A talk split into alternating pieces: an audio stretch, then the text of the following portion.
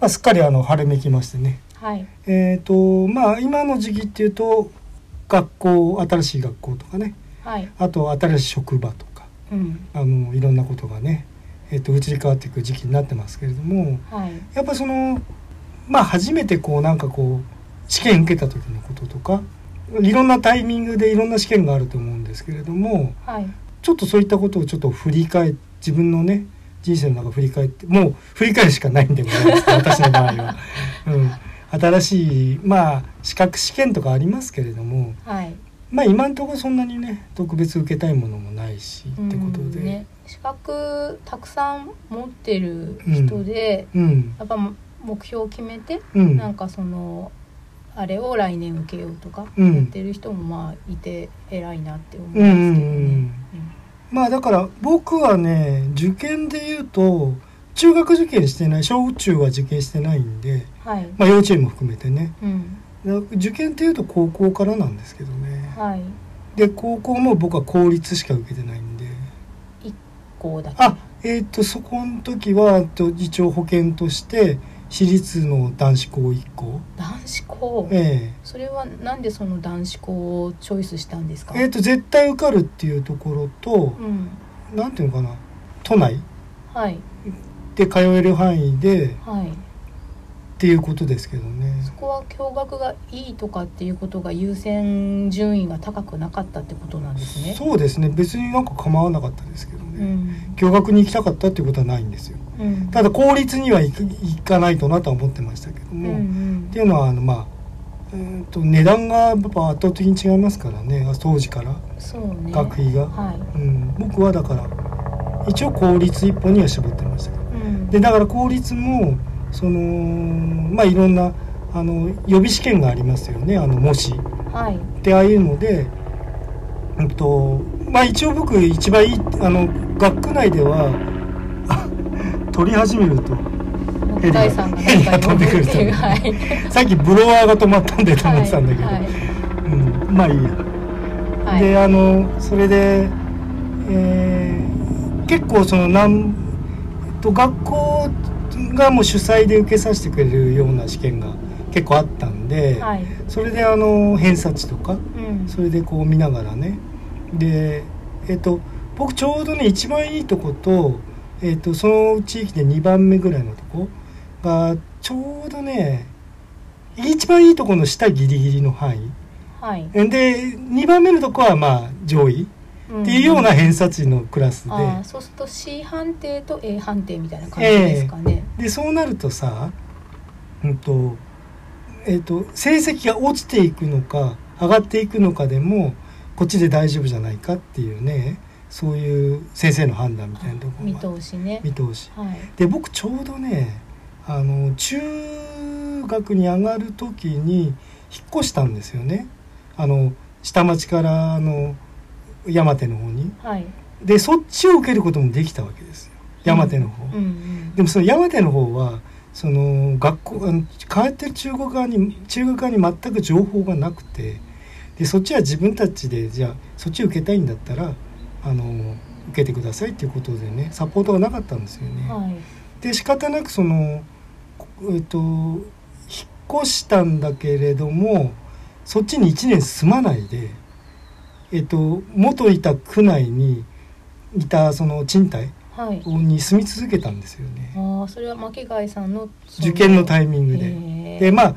えーまあ越境とかまあできてましたけれども、うん。その頃まあまだそんなにねうん。その越境をして公立高校を受けるっていう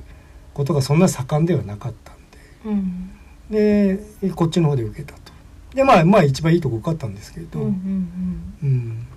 得意科目とかありました？中学校から高校に上がる時点くらいの時。まあ英国ですね。英語と国語、うん数はもう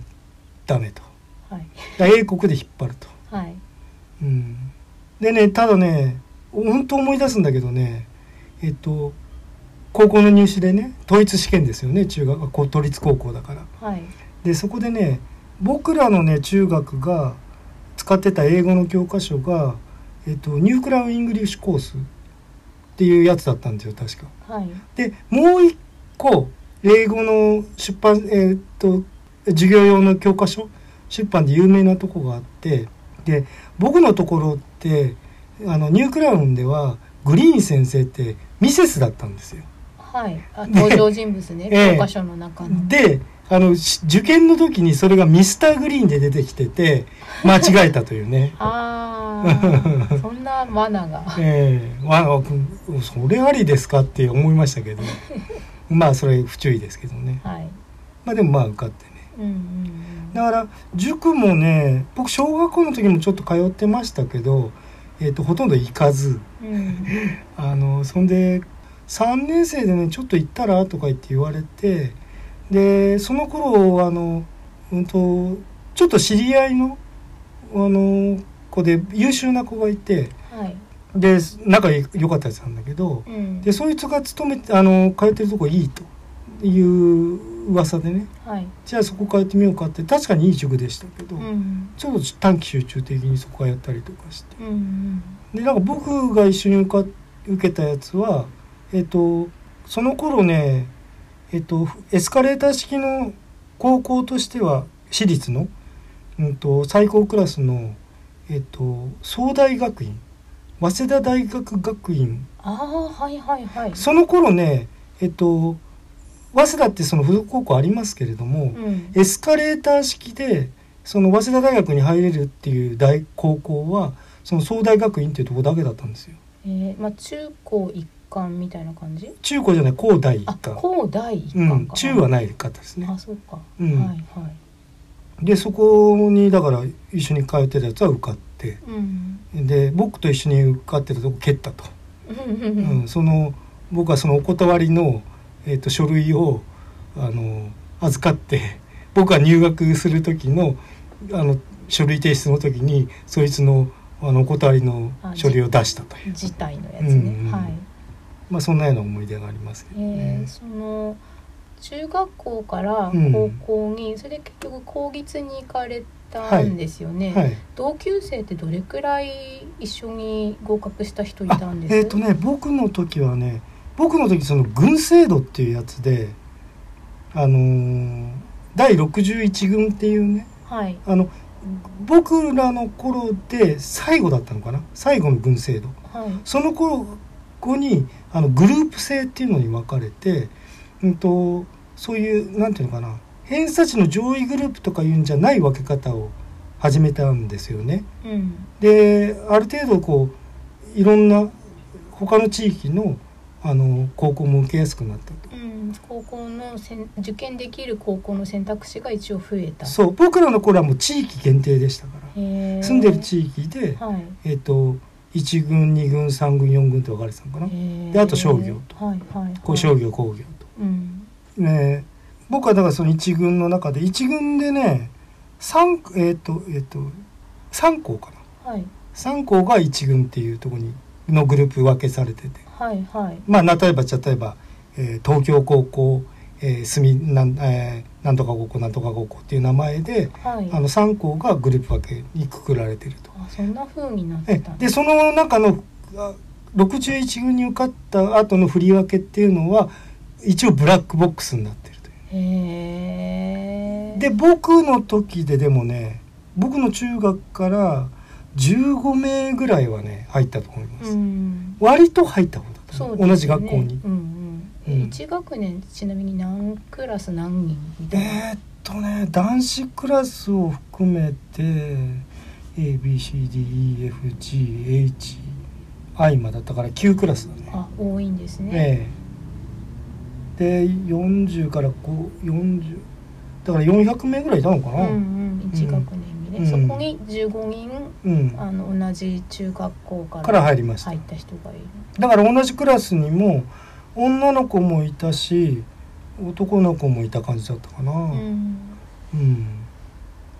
初めから仲良くしてたあの中学の時から仲良かった女の子がねうん。いたんでいつもその休み時間になると「巻貝君巻貝君」って言って僕のとこ来てたんでちょっと噂になってたという。ね全然お付き合いとかしてないんですけど、はいはい。うん、そういうこともありましたね。まあしょうがないですよね。やっぱちょっとこううん。まだこうなんていうのかな。スクールカーストがあの確立される前は中学カーストがもの言いますから、中学同級生カーストなるほど、えそういうのあんまりあの共学ならではだったりするのかな。どうなんでしょうかね。あの私まあ巻貝さんの、えーと、フォーマットを踏襲して言えば、はい、えーと、地元の市の、うん、えーと、隣り合う市までは受験対象にしていいっていう制度で。やっぱちょっと地域性があったと。で市境を接していない2つ隣の市は受験はできないっていうふうになっていて、ただそれは居住地の話なので。えーと、どうしてもその2つ隣の市にある高校を受験したければ、うん、住民票を移すっていうテクニックが一応あってそうですよねそれであの同級生の中にはそうやって来てる人もいました。うん、でで私その高校受験の時に、中学校であんまり成績が良くなかったので、はいはい、うん良くない成績なりに一応大学進学者の人がそれなりにいる歩いて通える範囲の普通科しかない高校、共学を県立高校として受験するか、うん、県立高校だけど電車で30分くらいプラス徒歩30分くらいのとこにある、はい、えー、女子校、はい、でそこはまああの成績で言えばまあ確実に合格するだろうっていう高校に行って、うん、なおかつでもそこはあんまりその4年生の大学に進学するような人があんまりいなくて、うん、商業科とあとね、えーと、看護科が併設されてるような女子校だったんですけど、そこに行って、えー、部活動をちゃんとやるかの2択を親から迫られ。それで私勉強好きじゃないしとかって、うん、あと電車の定期欲しいしとかっていう、まあ2つ理由があって。まあそうですね。あの今思えばあの、うん、欲に負けた理由で、そっちを受験することにして、まあそのスペギ止めで私立は1個受けたけど、まあ結局その女子校に行くことにしたんですよね。うん、それでまあ女子校だしそういう学校だから、うん。と同じ中学校からその、女子校に進学した人が私を含めて3人しかいなくてで,、うん、でやっぱりその1クラス40人だとして全部で1クラスから7クラスまでは普通科、うん、で1クラスずつその、えー、商業科と看護があるから全部で9クラスっていうので、うん、その生徒数のボリュームは多分巻貝さんたちと同じなんだけど、うん、全員女子っていう。ああじゃあもうほぼ女子校だったわけだね、まあ、完全に女子校でしたね、うん、今さあの最近ポッドキャストとかよく聞いてる時に今の人の話とか聞いてるとさ、はい、高校でもさあの美術を目指す学校とかあったみたいね。あえっ、ー、とね私全然知らなかった僕。直接その通ってた人を知ってるわけじゃないんですけど、うん、うん、同じ私が通うことになった女子校と同じ市内にある高校に、うん、えっ、とね工芸科あ工芸科ね。がある高校があって、うん、そこはそのえっ、ー、と木工とか、金彫金とかが、あのあるみたいでしたよ。だから学園祭とかに行くと、うん、あそういう展示してると。そういう作品も展示されてたり生徒さんがその作った机とかさそういうのを安く売ったりもしてました。なるほどね、うん。まあちょっとそんなことを聞いてあなんかやっぱよく俺全然構ってなかったからさ、うん、でも専門学校ってわけじゃなくて、うん、本当に県立の高校でそういう学科がある高校がまあありましたね。でその他にあの実業高校って言われてる、うん、あの農業科とか水産科とかがある学校が、えーと、地元の私が住んでた方の市にあって、まあ、漁業とかも盛んだし、うん、それでそこにはその学園祭の時に行くと。うんと牛とかね豚も飼っててなんか畜産の実習があったりするしその、えーとカルピスあ乳牛とかね。に似た乳酸菌飲料をオリジナルで出してたりしてましたよ。なるほど、はい、だからあちょっとなんか全然今今ちょっと頭に浮かんだことちょっと話しますけど、はい、僕はあの私立のその、まあ、予備の学校を受けたところがまあこれ名前出しても出しちゃうと思うんですけど高輪高校っていうとこあったんですよ。あ、高輪プリンスホテルの高輪ね。はい、で、あの。確かあの降りた駅が泉岳寺で、はいはい。で高輪といえば泉岳寺といえば四十七士でございますわね。あ、そうなんだ。あ、お墓があるとこ、多分。でさ、その受験の時に大雪降って、あら。でだからあこれうちですなんて。あ、泉岳寺ってそういう場所だったんですね。え確かそうだと思います。今初めて知りました。うん。それで僕はあの白金回路っていうあのなんていうのかな、ベンジンベンジンに火つけるタイプのあの回路があって。使い捨てじゃない回路です、ね、そうです。あの要するにジッポライターのデカ版みたいな感じですよね。うん、あ、あれ火つけるっていうかあれ反応するんでしたっけね。多分。うん。入りじなんか白金って言われるものに芯がついててでアタックなんですけどそれはあの受験中にトイレに落っことしたというね。あもう絶対落ちたと思いましたけど、ね、まあ、受かってましたけど、うん、まあ、そんなこと思いました。ね。であとはもうなんていうの習い事も全然したことないし、うん、幼い頃ね、うん、だからそういう例えばお習字とかさ、はい。そろばんとかも、うん、ああいう昇級とかなんかそういうこと一切縁がなかったんで、うん、もうとにかく意見試験っていうと高校から、で大学受験はどうだったんですか？あ大学受験はまあうちはだから一応進学校でうんとその頃ねもうね国公立っていうとそんなには入ってなかった。けどでも東大もちらほら入るぐらいのとこで、はい、でうんと僕は高校の時は、うんと、予備校ってよく通いますけど今の子ね、うん、僕はね夏季講習に1回か2回ぐらいあの大手のゼミナールっていうのありますね。なんとかゼミとかなんとか大学予備校。のところの大手のところに1回ぐらい行ったかな。あと模試っていうのは受けてましたけど、ね。はいはい、うん、であとはそんくらいで塾は通ってなかったんですよ。うん、で同級生はどうでした？同級生はどうかな？あんま僕の仲間ではまあ今日予備校だからとかいう人はいなかったような気もしますけどね、うん、まあ意外とまあ学校のカリキュラムもしっかりしてたっていうこともありますけど、まあ、別に俺補習とかも受けたことなくて、うん、ちなみに通知表って10段階。10段階でしたか、うん。私のその女子校は100点満点だったんですよ通知表が。あもうそれは聞いたことないな、うん、だからあの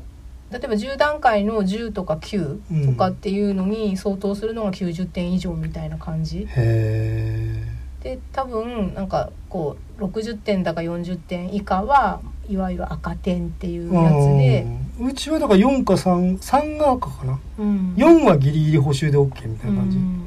だったかな。うん。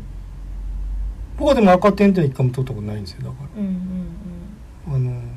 数三まで取ってましたけど、うん、数三なんてほとんど授業出てなくて、うん、サボってて、うん、よくあれで単位くれたなみたいな感じでしたけど。テストが一応できてたってことなんテストもほとんどできてなかったと思うんですけど全体的にできてなかったんでしょうねあれ多分ね。他の人も、うん、相対的に。あ相対評価だから、ええ。ー、なるほど、うん補習も受けたことないもん。追試も受けたことないし。うん。まあ私の学校も補習とか追試はそもそも発生してなかったです、ね、あそうですか。多分。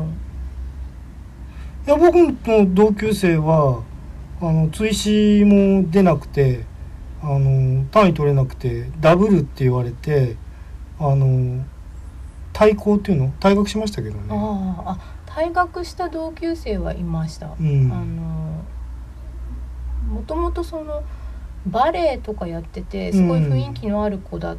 たんですけど、うん、同級生でね、うん、同じクラスで。うん、でその後劇団とかに多分所属するようになって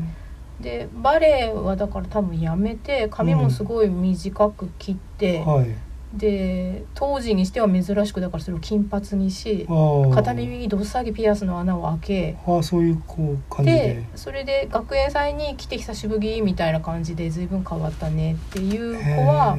いたけどその子くらいだったかな。うん、うん。だ僕はだからそうやってなんか特別ねうんと勉強した記憶がないというね。大学に入学されて、ええ、で今度もう一応その地元じゃないですか。はいはい。だけど東京ってすごくたくさん大学があるからまあそうですね。そうなると同じ高校から大学に行ったみたいなことでその高校の時に同じ中とか行ってたみたいな人で同じ大学いました。それはやっぱり仲は続くんですか？いや全然。学部も違うし、うん、はい。うん、学校でたまにちらっと顔合わせましたけど、うん、まあ別にそのもともともと仲良かったやつでもないし、うん、うん、サークルとかも全然違うとこだったろうから、うんもう大学になるともうちょっと規模がね増えますから、ね、高校の友達がどうっていうことにはなりませんよね。中学とは違って。でもえーと、一人暮らしとかをされるわけではなくあ僕も完全に自自宅からでしたから。自宅から通学されて、えー、うん。まああまりに近すぎて行かなくなっちゃったっていうのもあるんでしょうけどね わざわざ行ってりゃもうちょっと行く気になったのかもしれない、はい、うん、1年生の時からもうあんまり行ってなかった、行ってなかったですね、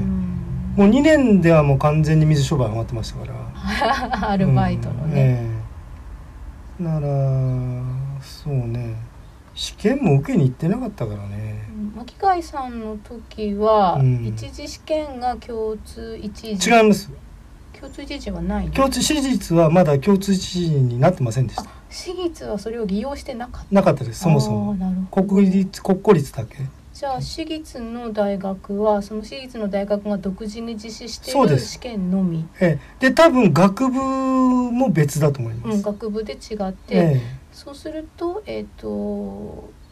入試の科目って？あ僕はね英国歴史日本史。日本史、うん、国語は一応その現代文古文漢文全部あるっていう感じ。はい。だから、うん、そうね。だからね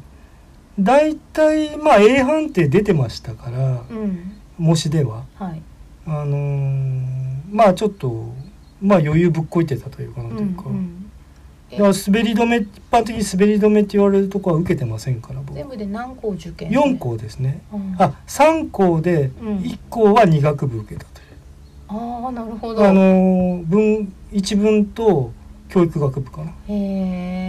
そこ一応メインで狙ってたんですけど、うん、あとはまあ国文学部を2校、うん、そうすると試験科目は大体その3つ同じです。同じ感じ、ね、へえで大体その一つえっ、ー、とね一発目に受けたとこはもうこれ絶対落ちたなと思ったんで全然できなかったから、はい、すっごい難しくて。問題が。問題が。これこれ50点取れてるかなっていうか100点満点として、はいはい、で2個目は俺もしかしてあのトップじゃないかなと思ったからできたんですよ。100点取れたのではみたいな、えー、これ絶対受かったと思って、うんうん、でメインのところがその後2個控えてて、はい、もうふぬけになってて全然やる気しなくて、ね。使い使い果たしてしまう、ええ。絶対よかったと思ってたから。あ手応え。手応え。十分、うん、多分なんかもうだから1%に入ってるだろうと、うんうんうん、全受験の学生の中で、はい。うん、自己採点ってしませんでしたけど、うん、あの例えばその中学から高校に上がる時の公立高校だったら、うん、何々県の今年の高校受験の問題はこれですっていうのが、まあ、新聞に全部載ったり。うんあそれは丸付けしましたね。でそれであの自己採点して、うん。うん、まあ、先生とかとそれで相談する人はしてとかってなったり、うん。うん、大学もあの共通一次や、えー、となんだっけセンター試験今は共通テストって言うんでしたっけ、はい、はその一応問題公開されてそうですね。でそれでね予備校の先生が解いてさそうですね。速報出しますよね、うん、今ねするけど二次試験は別にね公開されてないのね、うん、多分でだからねえっと全然ね 大学受験はねもう絶対なんかどっか受かんだろうと思ってたから、うん、なんか全然気にしてなかったっていうかさみんな一生懸命勉強するなと思って眺めてたというね。まあ、その受かるであろう学校が志望校だったらまあそんな感じですよね。もともとそんなに背伸びしたというかやばいかもみたいなとこは混ぜてないんですもんね。うん、そう。だから、えーと、国立狙ったらって言われたんだけど先生にはね。うん、でちょっとね俺共通一時までにさこうそしたらなんかほら苦手なのも全部やんなくちゃいけないじゃん。数学とか。5教科ぐらいは、うんうんあもうちょっとなって。でまあ親にうん。うん申し訳ない。もうその勉強したくないんで さああの私学になりますけどって言ったらまあいいよって言うんで、へえ、うん。そのもしうん、国立受けるとしたらどこら辺がいいとかっていうのはあったんですあか国立はね東北大行きたかったかな。東北大はね、うん。えっと高校生の時にあのね「お前インド哲学科行ったらいいんじゃないの?」って言われて誰に？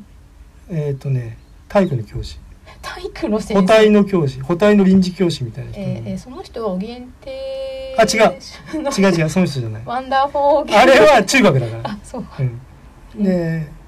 ああそうなんだと。あとね行きたかったのはね、九州のはい。九州大学かな。はい。そこにえっ、と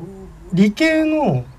うん学校があってで僕ねあのちょっとした知り合いっていうかね親の知り合いにあの CBS ソニーのあのエンジニアの人がいて、はい。レコードのね、うん。でその人とちょっと電話で話したことがあってあのよかったらそあのもしこういう仕事したければね、うん。あのそういう大学でもそういうこうエレクトロニクスのなんていうの？そういうのを勉強したらいいと思うよって言ってその九州大学にこういう学部があってみたいなとこ行って、うんうん。そこはちょっと行きたいなと思ったことありましたけど、うん。でも理系だしとか言っね。ても、そういう時期うにん、エンジニアとかうん。研究者の人と直接個人的に話すってすごく大事なんですね。そうですね。ずっとね前日にねあ戦その頃にねジョン・レノンが撃たれて。ああそんな時代。ええ。であの本当にあのレコード作ってるエンジニアのし CBS の信濃町スタジオにいる人で、はいうん。まあ、ちょっとお名前出しませんけれども、はいはい。あのちゃんとクレジットに載ってるような人でうんうね、ん。うんで僕はだから信濃町はあの高校の通学路でえ通り過ぎてたんでああここで降りてなあと言ってあそこ行って飛び込みでなんかオーディションとかしてもらいたいなとか言って思ってた時ありましたけど、うん毎日毎日、はいはい。うん、いきなりその人を訪ねていきうん。土下座して あのつったら使ってもらえるんじゃないかなって俺すごい歌に自信があったんで、はい。うん、まあねそれこそデモテープを作っええ。て送るくらいのことはしててもおかしくなかった時代ですよね。えうん。えそうそう。なんかすごい無双してたことありますねそれはね、うん。うん。なんかプロデューサー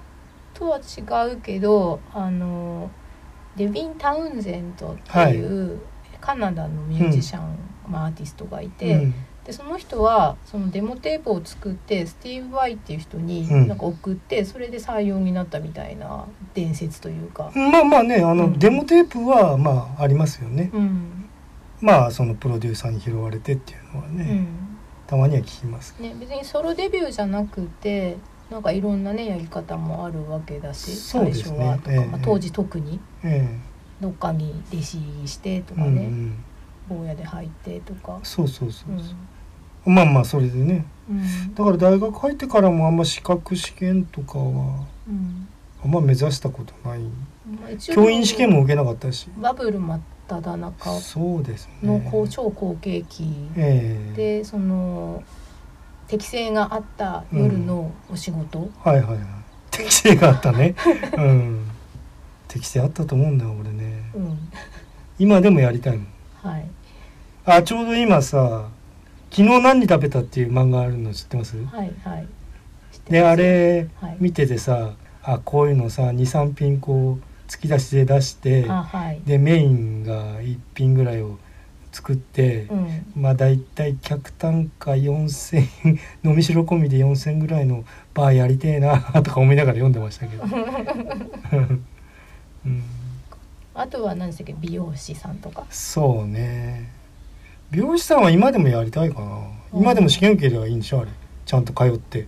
そう国家試験。美容学校美容と美容でどう違うのかとかわかんないけど、うん。一応専門学校があって、えでそこでいろいろ習うらしいんですけど、ええ。別にその技術的なことをすごく習うわけではなくえて、うんそれこそ色彩学とかあそっちもやまあそうだよね。それからそのパーマ剤とかさ、うん、そういう化学薬品を扱うからその理系っぽいその科学的なこととかも結構やんなきゃいけないらしくって、私がそのお願いしてるヘアサロンの人はもともとその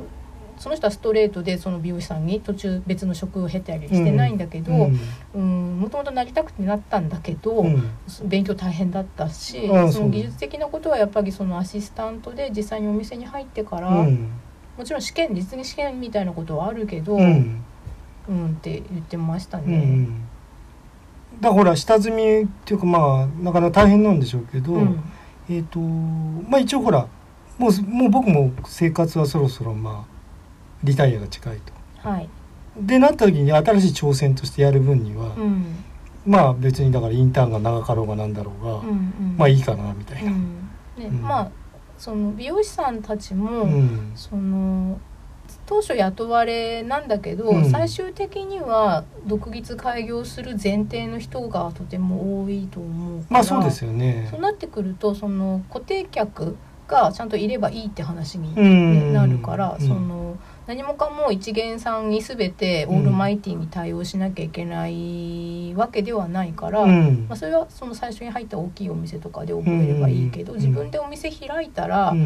ね、あのちゃんとお客さんをリピートしてもらえるように。でお客さんごとに特化していくってことなんでしょうからね、巻貝さんもきっとそれとても繁盛しそうな感じですよね。それはちょっとやってみなければ分かりませんけれども。うんなんかそういう接客のね、うん、やつやってみたいなって思うことはありますね。うん、まあでもね今時ねクレーマーさんとかねいて怖いからさうん。まあなんとなくそういうこと含めて、うん、まあちょっとなんか楽しめそうな感じが、僕としてはあるんですけどね、そうクレームはあるのは当たり前と。まあねまあそうね、飲み屋さん。に比べればね、ただ飲み屋さんってそれなりに客単価が高いからとか、うん、あとその業界的に対応できるからっていうのがあるけど、うんうん、そのヘアサロンとかなんちゃらサロンってさ、うん、客単価そこまで高くないのに、うん、単価的にはその1,000円カットと比べられつつ、うん、うん、そうじゃなくてでもその、うん、飲み屋のキャストさんみたいな、ね、対応を求められて、ね、求められてでもそれほど時給良くないんだよなっていう、その雇われでやるとね。そうですよね。だからそこがねそのアンバランスさが、あの難しそうっていうふうに思うけど、まあそれがでも面白いって思えばそうなんですですよ。うん、まあだから千本ノック楽しいと思える人はさ、うん、それは打たれりゃいいやってことで、うんうんうん、というような気もするんだよ僕は。ね、あとまあこじんまりやる分には、うん、うん、人を何人も使ってとかっていう店長はまた別の大変さがありそうだけどね。うん、うん、なんか大学私はその全然進学校じゃないその女子校に行って、はい、偏差値的にも模試は一応受けるけど、うん、大して良くないから、うん、行けてその地元の一応国立のそこまで偏差値が高くない大学の教育学部か隣の県のまあ同じような学校かっていうのが、うん、うん、普通に受験するルートはそれがあって、うん、でその他にその進学校じゃない代わりに、学校内での平均標定的なものは高くなるわけですよね。はい、進学校では全然上位じゃなくても、ね、その進学校じゃない学校において、うん、えーと、学内のその中間テストとか期末テストはそこそこ特に得意な科目では、あの上位というかにいるから。学校が出せる内申点っていうのは大変高くなるから、うん、これを利用して、うん、学校推薦枠で、はい、えーとまあ、今住んでる茨城の筑波の、うん、えー、大学を受けてみないかっていうふうに担任の先生に言ってもらえて、はいうん、でそれで同じ学校から私がだからその農学部的な場所、うん、でもう一人同じクラスにいた同級生の子が、うん、うんと卓球でインターハイ行くような子だったから、はい、体育のその体育推薦枠でもう一人ってことで2人受験したんですよね推薦で。でそれで、うん、推薦でも学部によっては学科試験みたいなものがあったらしいんですけど、うん、私が受けたところは、まあ、一応もともと書類選考があって、うん、書類選考を通った後に学科はなくてえー、なんかテーマを与えその日与えられた小論文というか、まあ、作文と、はい、あと面接だけだったんですよね。でそれで、うんと、父親と2人で受験に行きて、うん、1泊でね、うん、でそれで小論文を書き、うん、面接も受け、まあ、手応えは悪くはなかったけど受かるかどうかなんて分からないじゃない,、うん。だってその自己採点できるものじゃないからね。そういうものじゃないから他の人がどれくらいできてるのかもわからないし、うん、定員っていうかその推薦で、ね、えーと、合格する人何人に対して何人くらいの人が来てるかわからないからその倍率もわからないし、うん、でそれで、うん、ただ、えーとその共通テストよりも前に結果は分かる、うん、はいはいそうじゃなかったら困るもんね。うんうん。うん。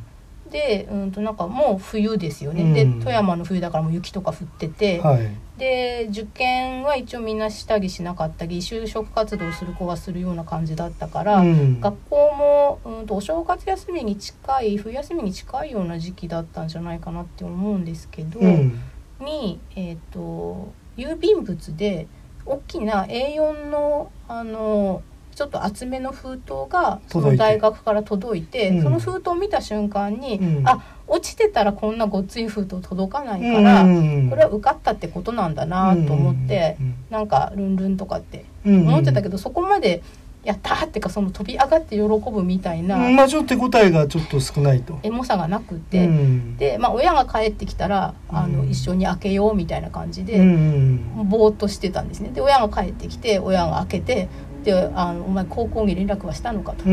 やしてないです」みたいな感じで。したらなんか高校に電話しなさいって言われて。電話だってもう結構夕方だよとかって言ってね、はいはい、そしたらなんか先生たちはなんか待っててくれたらしくて、うん、それであのこうこうこういうことで合格したんですっていうふうに言って、でよかったねってなったんだけど。そうだよな。ちょっと思い出したけどさ僕もえっ、ー、とね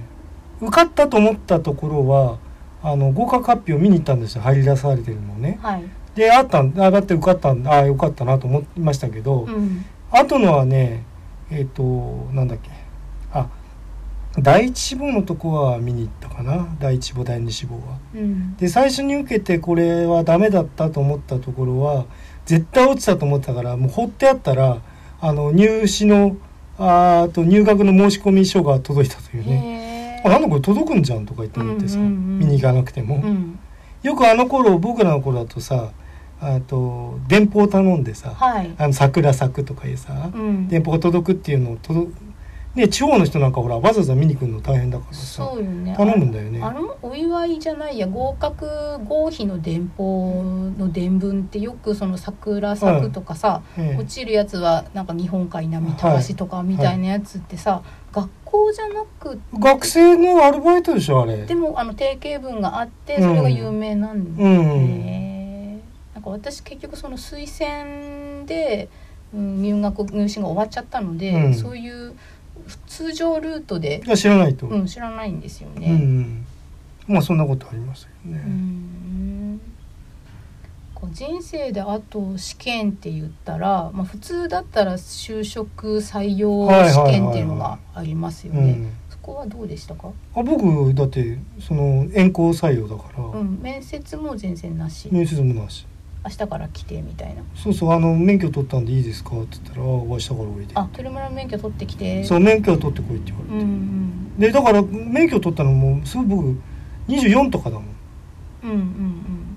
まあでも都都内に暮らしてたらいらないかもしれない？そうそうそうそう。まあでもやっぱりまあまあか彼女とお付き合いしてるような人だと、うん、やっぱ車を持ってる人の方が有利であったってことはあると思いますけどね。うん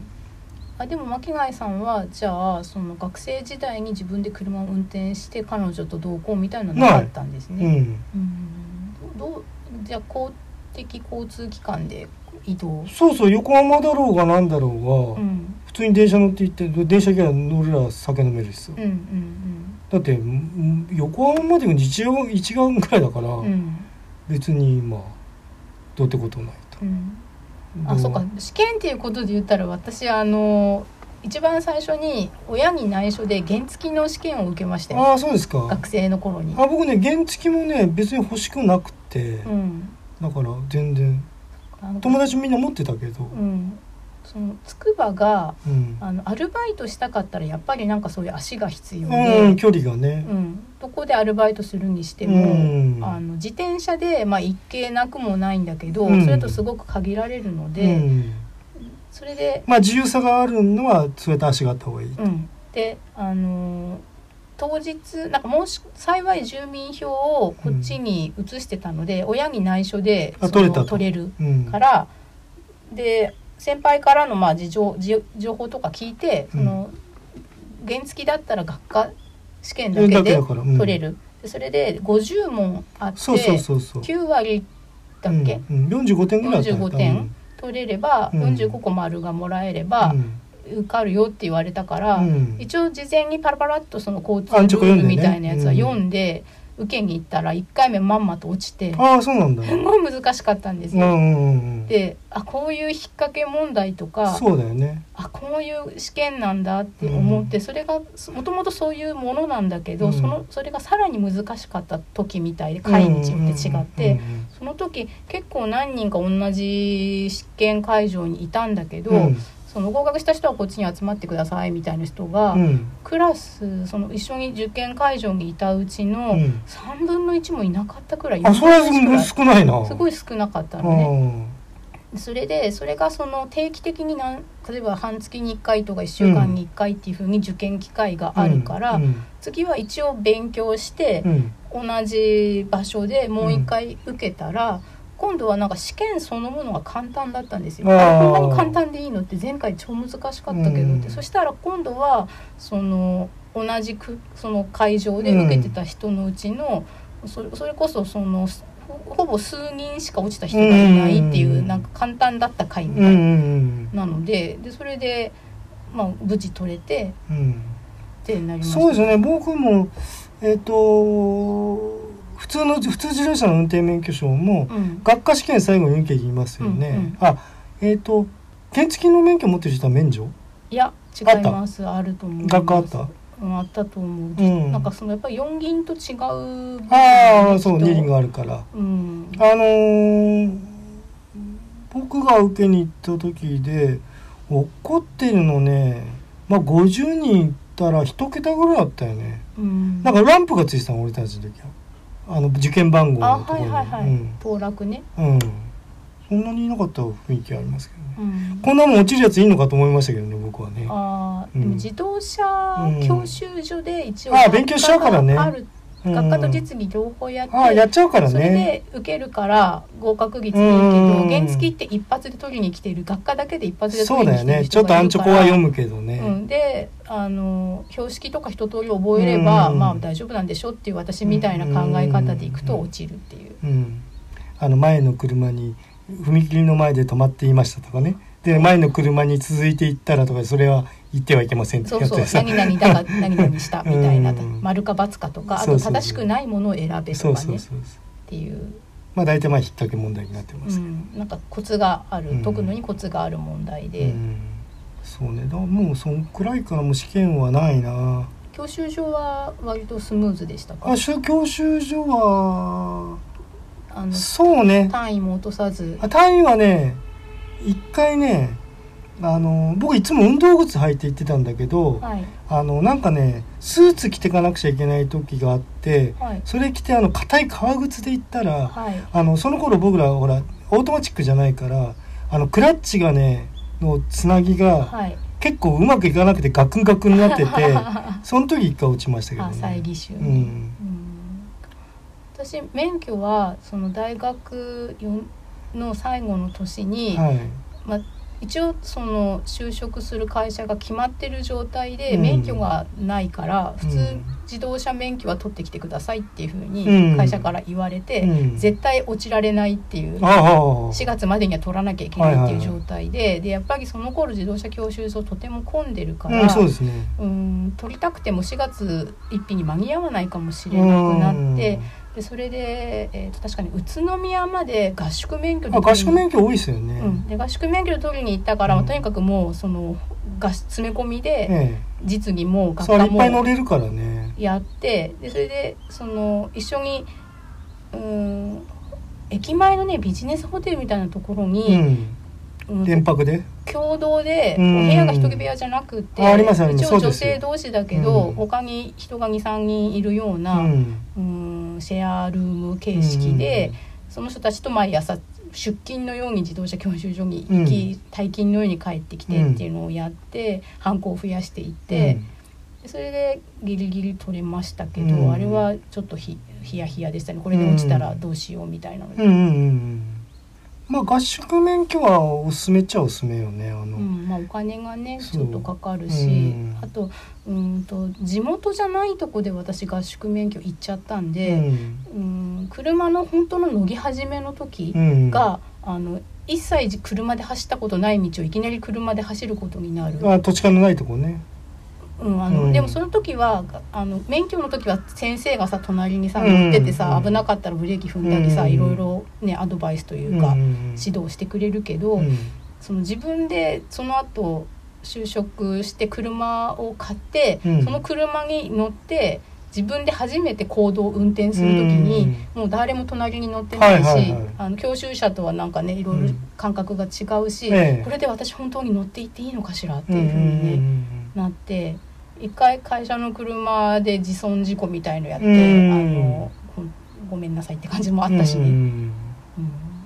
まあそうね。僕も最初に運転した日雪でしたからね。いきなり雪道運転ねなんか牧原さんなんか人生の要要に雪が、うん、うん、その仙仙岳寺もあそうそうそうそう仙岳寺の雪はびっくりしたのすっごい積もって、えー、仙岳寺綺麗だなとか言って思いながらうんなんか私そのえーと、推薦入試で入試を受けたから、うん、一応大学がみんなより早く決まったんですね、はいはいはい、級生たちに比べて。うん、でうんとなんかおおらかな時代だったのかあんまりその進学校じゃないから先生たちもよく分かっていなかった部分があり、うん、あのもしよかったらその共通テストは受けてくれないかって頼まれたんですよ。なるほどね成績のそうだよね。でそれでうんとどっかあの、うん、その学校としては成績上位者的な人が、うん、まあ、予備校ではないんだけど、うん、舐めてますからね、うん、いた方があの学校自体のまあ成績にもなるので、あのありますお金がかかることだからあれだけどっていうふうに言われて、でそれで私共通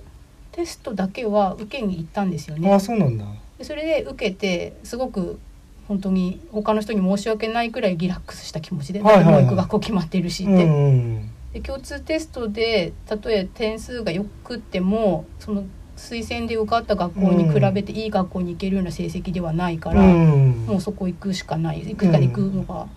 でまあ、うん、それでなんか受けたんだけどその後その推薦で受かった大学からその共通テストの後に受ける学校に出すための受験票みたいなやつを回収しますって言われて、うん、他に行ってもらっちゃ困るから。なるほど。推薦だから,、うん、らこれを返せないんだったら推薦は辞退になりますよってことあなるほどね。であほんなら回収来ちゃいましたって学校高校の先生に言ったら、うん、ですよね、ね、みたいな感じで、じゃあ他の学校は無理に受けずとも良いってことになり。なんか進学校じゃないならではのそういうドタバタもありましたけど、うん、なんかすごい花が降ってきた。そういう花吹雪ですね、うん、で秋貝さんは就職はそうやって。そう。一回しかだから、うん、私もその就職は割と縁故に近くて。うん。うんとまああの楽器屋さん、うん、地元のっていうかこっちの楽器屋さんの店長さんが、うんそれは趣味でやってる店で、うん、それで本業は土建屋さんだったから、うんうんうん、なんかそのつてで地元の企業いくつか、うん、あの紹介できるよって言われて、うんうんうん、それで塾専任塾講師とかさ、うんうんうん、なんかその道もある。いくつかその、うん、口利きしてくれる中にその造園屋さんがあって、うん、まあ、造園屋さんは学校でやってたことと近いから、じゃあ造園屋さんを紹介してくださいって頼んで、でだ面接を受けに行ったんですよ、まあまあまあまあ、うん、うん、それで、うん、社長と支店長と、うん、いきなり社長面接ね。なんかちっちゃい会社で30人くらいしかいない会社で、うん、で、うん、なんか大学入試の時の面接を思い出すなって思いながら面接をして、で、まあ、一応帰りにはあのいつから来れるって話になったから、じゃああの4月1日から行けますってことで、でうん、まあ、免許は取ってきてねみたいな感じで試験らしい試験ではなかったけど、うんうん、一応知らない人に面接はされたっていう人生2回目くらいのことでしたね。うん、そうか。まあ本当にえーとまあ状況も状況で、えーと、侵入の時期を迎えてね皆さん。その大変だと思いますけれども、うん、まあなんとかね対面の授業とかもまあ行われるようになってたらいいなと思いますけどね、うん、あのサークルとか。あと今ちょうど僕の後輩なんかのうんとお子さんたちだとこう修学旅行がどんどん中止になっちゃってたんで、うん、まあ、学校行事ね、えー、だからまだでもまだ今年入った高校とかでも、うんいきなりアンケートがあったみたいね。やりましょう。やるかやらないかみたいな。うん。まあ、その学校生活でそういうのをね、気の毒だなって思うけど、今日の話題で言ったらその受験がどうなるかわからないっていうのがあそれもあります、ね、すごい気の毒だよねこのコロナ禍で。うんと学校によっては海外から実質受験できないから海外の人は、ね、留学生は今年ゼロ人になるみたいな学校もあるし。そうですよね。普通の入学してからもその留学の問題ね、うん、受け入れ受け、えーと、行く側も受ける側も難しいですよね、うん、研究者もなんかあのすごくこうなんていうの、人材の流動性が減ってしまって困ってるみたいなことをニュースでちょっと見ましたけどね。なんかそのポスドックさんとか研究者で海外をそのねじょじょなんていうの、えーと、面接すること自体はその Zoom とか、うん、あとはまあ業績評価でできるんだとしても、はい、赴任できなければそうですよね、ね、どうしようもないっていうか。うん。それでその大学入試の時も、うん、えーと、そのコロナの人はその救済措置があって例えばね、はい、それで再トライできるけど、うん、じゃあインフルエンザの人にはそれはないんだとか、ね、あまあまあまあまあ、うんっていうようなのでなんか大変だったよねってきっとこの23年の受験いろんなものを受験する受験生の人。そうですね。であの TOEIC とかさああいう、はいはい、みんなで集まって受験するやつもその会場にそんなに人入れられないから、うん、受験日そのものが減ったりとかさ、うん、でしょうね。ねしてるでしょうし。うん。あとか看護の人とかもさ、看護実習できるできないとかさあそうですよね。あっただと思うしそうですね。まあまあちょっと状況がねうん。まあ仕方ないっていうこともありますけどあの人生の中でさ本当に貴重な時期が失われちゃうと、うん、仕方ないで済まない場合もありますもんね。うん、でもそうこうしてたら、うん、でも今度はさ戦争が始まっちゃってさ。まあまあまあまあ、うん、さらにどうなっちゃうのって。うん受験どころじゃないよねっていうふうに大人がなっちゃってて、うん、だけど受験する当事者はさその年のその1回しかないわけだからさ、えー、